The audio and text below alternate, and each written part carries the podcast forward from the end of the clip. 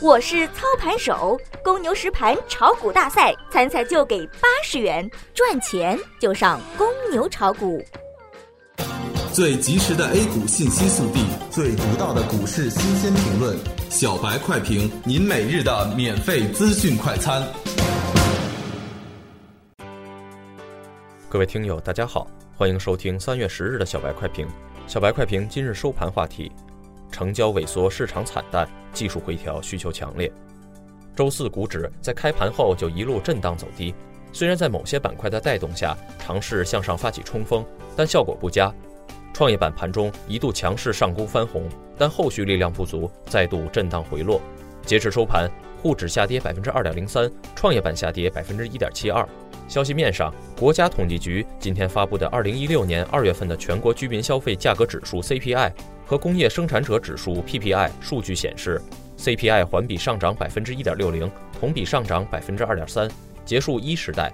PPI 环比下降百分之零点三，同比下降百分之四点九。财政部表示，二零一六年实施规模更大的减税降费措施。央行副行长易纲表示，整体来说，货币政策取向并未改变。国土资源部称，将采取分类调控原则，增加一线城市土地供应。工信部制定十年工作计划，全面启动五大工程，包括国家制造业创新中心建设、智能制造。工业强基、绿色制造和高端装备创新这五大领域，头戴联动首批试点将公布。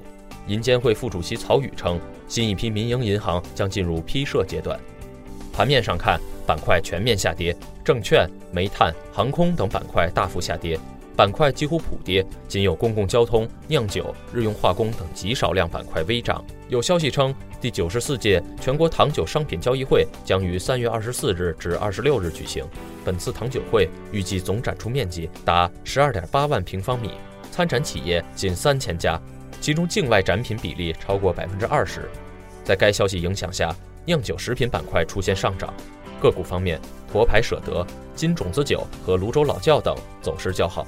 整体上看，沪深两市依旧维持在一定的区间内震荡走势，成交量再度出现萎缩，市场极为惨淡，存在明显的技术回调需求。近期的缩量回调正是回应了这一需求。